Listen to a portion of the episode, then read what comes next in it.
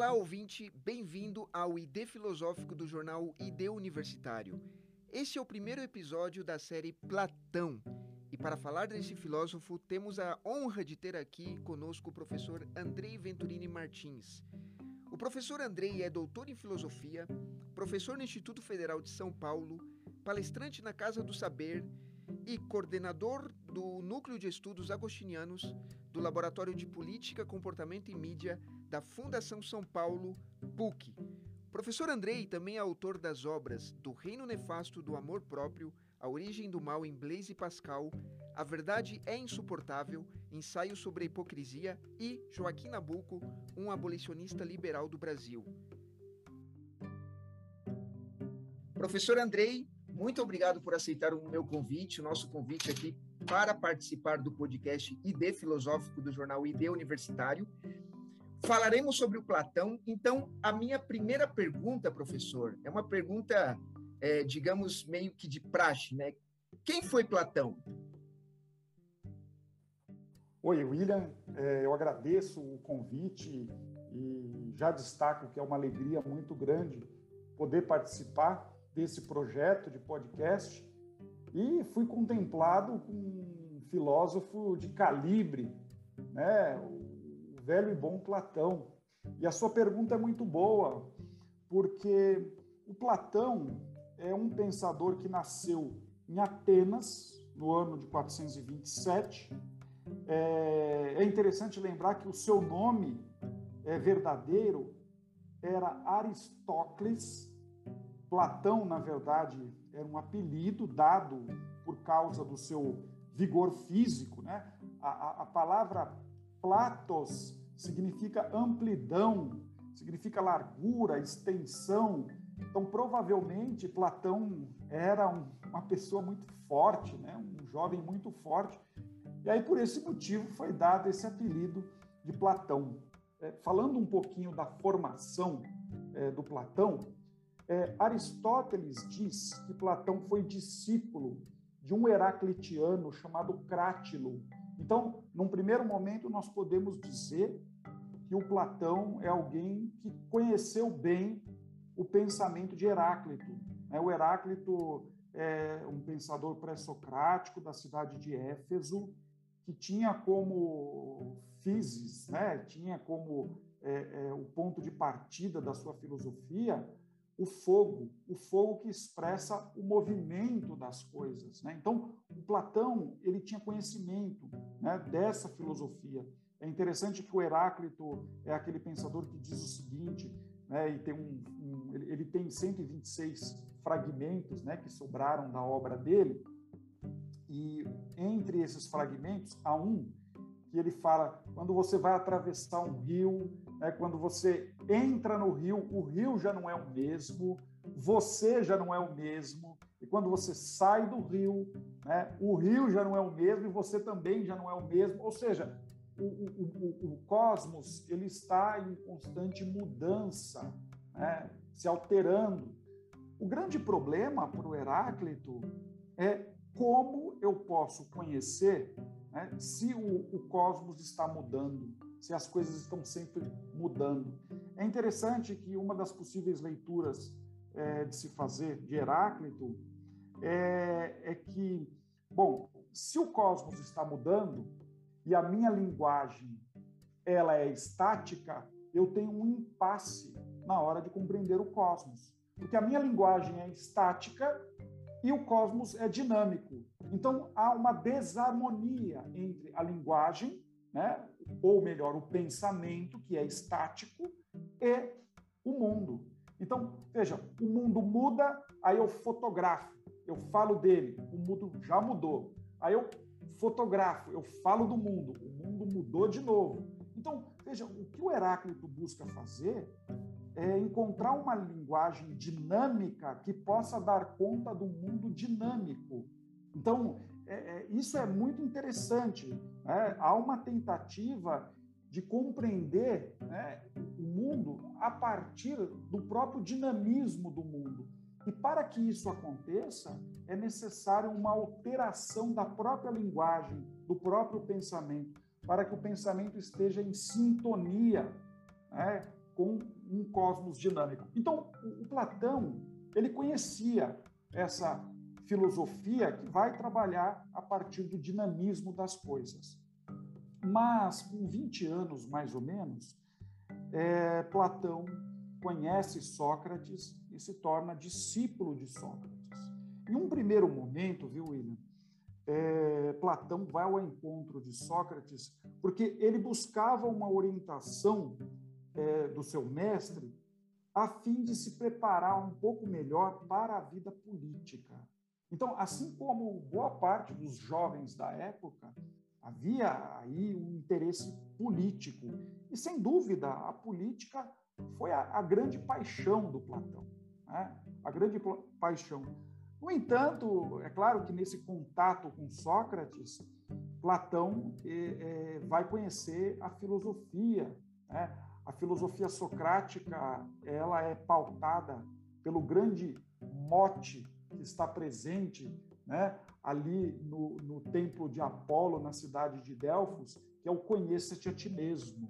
Então, aqueles que é, chegavam né, em Sócrates e pediam orientação, o que Sócrates fazia era indagar esses jovens para que eles pudessem dar conta de como eles viveram até então e como eles vivem. Então, a filosofia socrática é uma filosofia que, por vezes, recebia um ambicioso político e Sócrates convidava esse ambicioso para que ele fizesse uma análise da sua própria vida. E aí a filosofia ela se tornava esse encaminhamento né, em busca dos valores por meio dos quais eu oriento a minha vida. Então, veja, a filosofia socrática é uma orientação espiritual. E Platão foi conhecedor dessa forma de filosofar.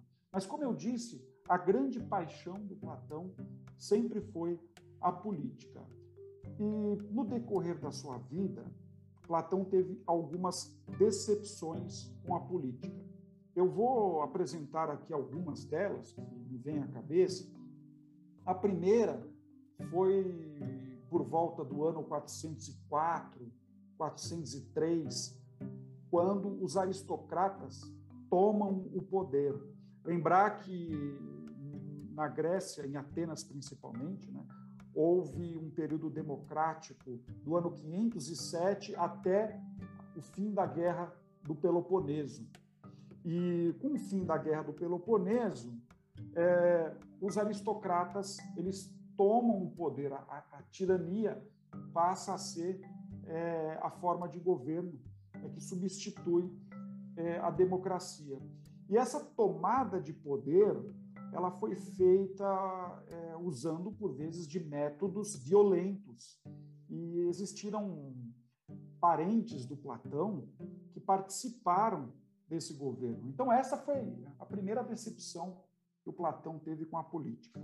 A segunda, de, é, é, é a segunda decepção ela é marcada pela morte de Sócrates. Sócrates, no ano de 399, ele foi condenado à morte por corromper a juventude e não se submeter né, aos deuses do Estado e criar novas divindades. O próprio Sócrates dizia que ele tinha um daimon. Um daimon é uma subdivindade, alguma coisa que faz o liame, a ligação entre os deuses do Olimpo né, e o, mundo sem, é, é, humano, né, então veja que Sócrates dizia que, que ele tinha um daimon e esse daimon funcionava como uma voz interior. Ele fala isso na obra Apologia a Sócrates. E essa voz interior falava para Sócrates quando é, ele não devia filosofar. Né? Sócrates é aquele que é filósofo o tempo todo. E o daimon ele era restritivo né? Ele dizia: olha, agora não filosofa porque você é, pode se dar mal filosofando ali, fazendo as perguntas é, para a pessoa errada.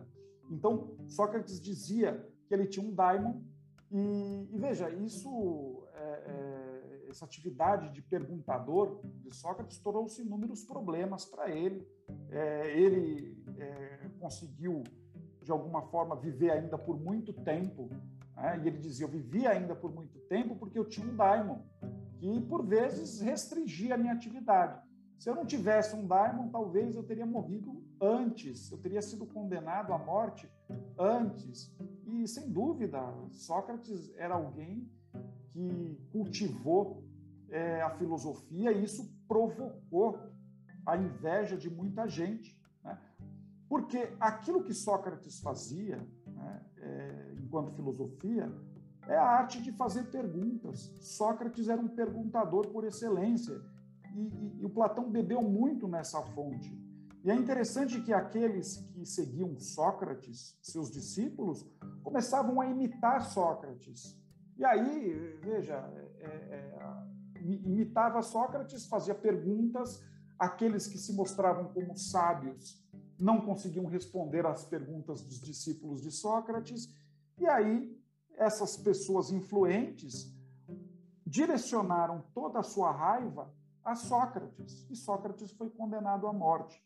Veja, essa condenação ela foi muito difícil para o Platão, né? porque foi justamente a morte do seu grande mestre. Então, essa foi a segunda decepção. E uma terceira decepção é, diz respeito mais à atividade política prática do Platão.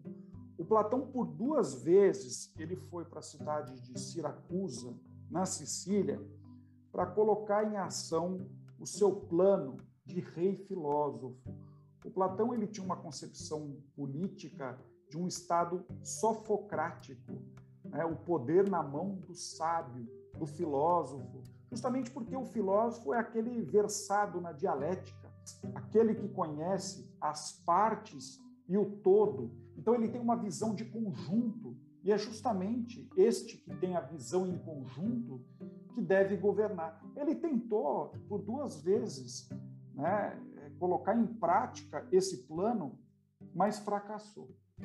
Então, essa talvez tenha sido a terceira é, desilusão, vamos dizer assim, política de Platão. Mas é, nós sabemos também que o Platão ele tem uma filosofia que lhe é própria, apesar de ter sido um discípulo de Sócrates e de ter um momento é, socrático, né, preocupado com o tema da ética na sua filosofia, mas o Platão, então, ele compôs a sua própria filosofia. Ele fundou a sua escola na cidade de Atenas e é, é, ele ensinava num lugar chamado Academia. Era um ginásio situado no parque dedicado a um herói grego chamado Academo. Né? Então, esse lugar é, dedicado a esse herói era lá que o Platão ensinava, então por isso o nome Academia. É, o Platão ele morre no ano de 347 e ele deixa um legado gigantesco, com inúmeros livros, várias obras, e todos os escritos de Platão chegaram até nós. São escritos é, dos mais variados sobre o tema da ética, teoria do conhecimento, metafísica, educação. Há uma discussão muito interessante sobre a alma. Sócrates diz que o homem é sua alma mas Sócrates, ele apresenta as capacidades operativas da alma. Né? Ele não faz uma é, é, investigação profunda sobre a natureza da alma. Isso quem o fará é Platão. Aí a gente percebe um descolamento por meio do qual é, é Platão levanta a sua própria filosofia a partir dos grandes temas socráticos, entre os quais a alma. É, eu ainda citaria outros dois temas relevantes quando pensamos aqui a obra do Platão, que é o tema da educação e também, sem dúvida nenhuma, a política, como eu disse, a grande paixão do Platão.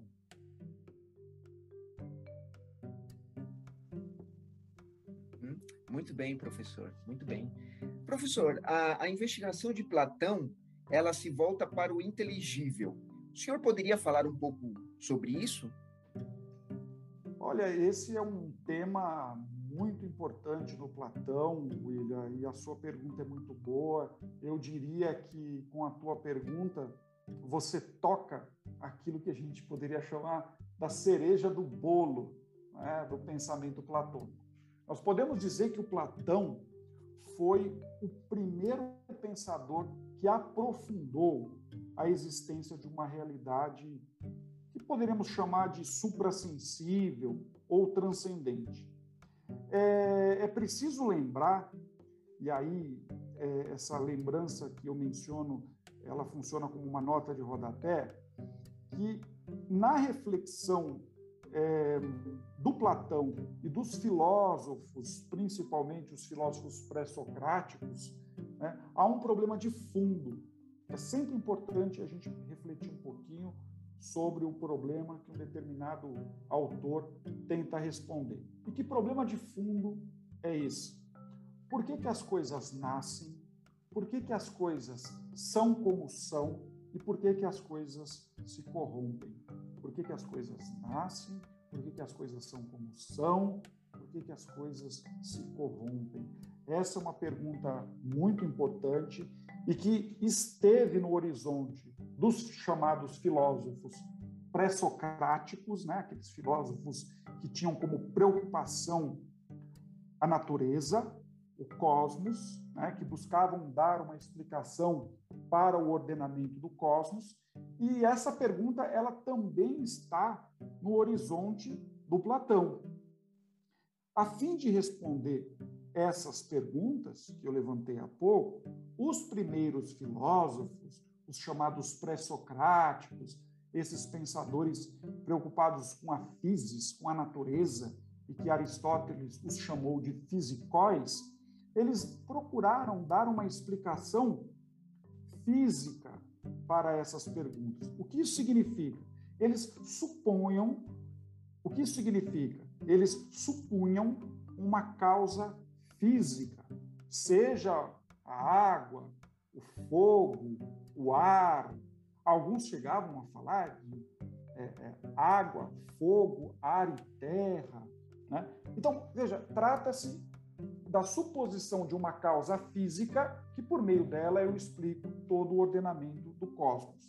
Agora, é claro que é, é, nesse momento da história da filosofia, pensando aqui os pré-socráticos, nós podemos encontrar alguns filósofos que, é, de uma forma ainda tímida, se desviaram um pouco disso. Por exemplo, o Anaxágoras é um pensador que chegou a dizer que a causa de tudo é uma inteligência ordenadora. O termo que ele usa em grego é nous.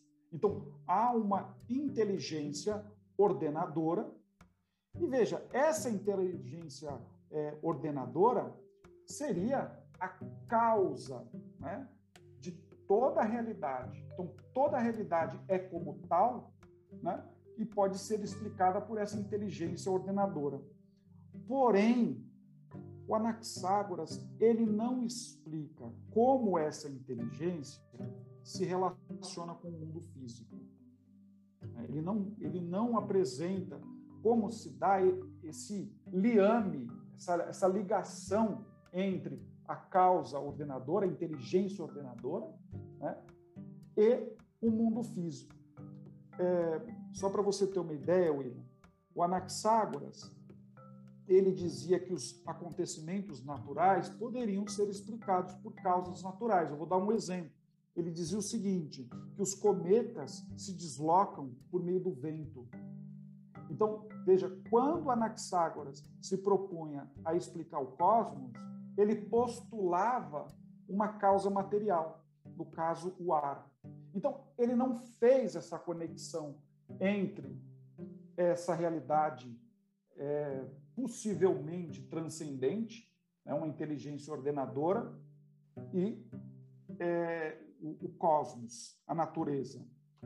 Já o Platão, ele propôs uma explicação capaz de reunir essa suposta causa inteligível e as realidades físicas. Então, aquilo que o Anaxágoras não fez, o Platão fez.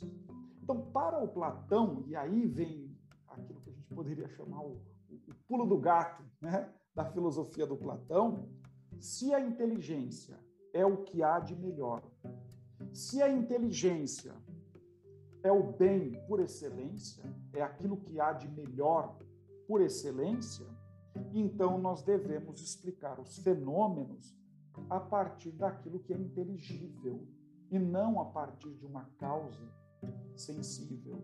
Nós devemos postular uma causa inteligível. Diante disso, é, o, que eu estou querendo dizer é que o critério explicativo, ou melhor, o ponto de partida né, da filosofia do Platão é o inteligível, é aquilo que é melhor. É dessa forma que o Platão ele se volta para essas realidades é, chamadas de suprassensíveis ou inteligíveis, né? É interessante que na obra Fédon, o Platão ele usa uma metáfora que ele traz da linguagem dos marinheiros né, para fazer menção a esse encaminhamento da sua filosofia para o inteligível. Ele fala que ele realizou uma espécie de segunda navegação. A primeira navegação, é, e é claro, para explicar a segunda, eu preciso falar da primeira. Né? A primeira navegação é uma navegação que ele diz que é um pouco mais fácil, porque ela ocorre quando tem vento. Então, quando tem vento, você levanta a vela, né, e aí você só conduz o barco. Né, o vento empurra a embarcação. Claro, velejar né, com vento é um, um pouco mais fácil. Ele destaca que essa primeira navegação foi feita por esses filósofos pré-socráticos quando postulavam uma causa material para explicar o mundo material. Porém, a sua filosofia ela postula né, uma causa inteligível a fim de explicar não só a multiplicidade das ideias inteligíveis, mas também explicar a multiplicidade do mundo inteligível. Agora, é interessante que isso que o Platão propõe é um postulado. O termo em grego é uma hipótese. Veja, uma hipótese é uma afirmação que ainda precisa ser confirmada, que ainda precisa ser demonstrada. O que o Platão sugere ao leitor é que o leitor é, tome como possível uma explicação de toda a realidade a partir do inteligível. E aí sim é, é, o leitor ele poderá é, ver se Platão tem razão ou não. Ele poderá acompanhar toda a reflexão do Platão e ver se de fato isso é, se confirma, se isso é verdadeiro. Então, é nesse sentido que o Platão, por exemplo, vai dizer que existe, por exemplo, a ideia de cavalo. Né? E a ideia de cavalo é justamente, eu estou dando um exemplo aqui, é justamente é, aquilo que é a causa do ser de todos os cavalos. Né? Então, todos os cavalos se reúnem na ideia de cavalo. Então, ainda tomando esse exemplo, é, e não, não, podemos esquecer daquela pergunta, né? Por que, que as coisas nascem, por que, que elas são e por que, que elas se corrompem? Então, o cavalo nasce ele se aproxima ao máximo da ideia de cavalidade e depois ele se afasta, se corrompe e desaparece. Então, veja que é, é, as ideias é, para o Platão elas funcionam como uma espécie de modelo. Agora, uma coisa importante, viu, William? Nós não podemos é, confundir ideia em Platão com é, ideia entendida com os modernos, no sentido psíquico. Então, a ideia é, só, é um pensamento, a ideia ela está somente no meu intelecto, a ideia é uma abstração que eu faço de um objeto. Para o Platão, uma ideia é um objeto do pensamento. Então, da mesma maneira que eu olho uma pedra e a pedra é objeto da minha visão, uma ideia é objeto do meu intelecto, pensando o intelecto como o olho da alma. As, as ideias, elas são em si, elas são por si, elas são eternas. Então, essas são características das ideias. Né? Então, veja, a filosofia do Platão é um, um postulado da existência desse plano inteligível e uma tentativa de explicar não só a multiplicidade das ideias, mas a multiplicidade do mundo né, a partir do inteligível. É interessante, William, que no ponto mais alto né, dessa pirâmide das ideias está o uno no Platão. Né? O uno. E, e, veja, o Platão é um, é um pensador que escrevia muito bem, e lá pelas tantas na obra República, é, no processo dialético, e a dialética é uma tentativa de você ir saltando por meio de um discurso, um perguntas e respostas, de uma ideia a outra, e você vai subindo cada vez mais até encontrar né, esse ponto mais alto daquilo que se pode conhecer. E eu lembro que há uma passagem na República na qual a discussão ela está a 10 mil pés de altura, e aí um, um dos interlocutores fala o seguinte, por Apolo, né? e depois o discurso ele fica, ele vai ficando cada vez mais frio e parece que vai, vai baixando. Né? Então parece que há um momento em que sobe e depois desce. Né? E quando sobe, ele atinge esse ponto mais alto, quando o interlocutor fala por Apolo. Agora é interessante, agora é interessante a gente pensar que a palavra Apolon, ela tem um significado importante, porque Polon significa múltiplo. E a partícula A é um privativo. Então veja, Apolon significa não múltiplo, Apolon significa uno. Então, veja, o Platão ele usa dessa sua capacidade genial de escrever para expor de uma forma indireta, por vezes, algumas ideias que são relevantes, né? que são fundamentais para a sua filosofia. Né? Agora, eu acho que é, o que é mais importante, a partir da tua pergunta, é destacar que o Platão ele se volta para essa realidade inteligível como uma forma de explicar tanto a multiplicidade das ideias quanto a multiplicidade é, do mundo. Aí talvez esteja né, o ponto mais alto da filosofia do Platão.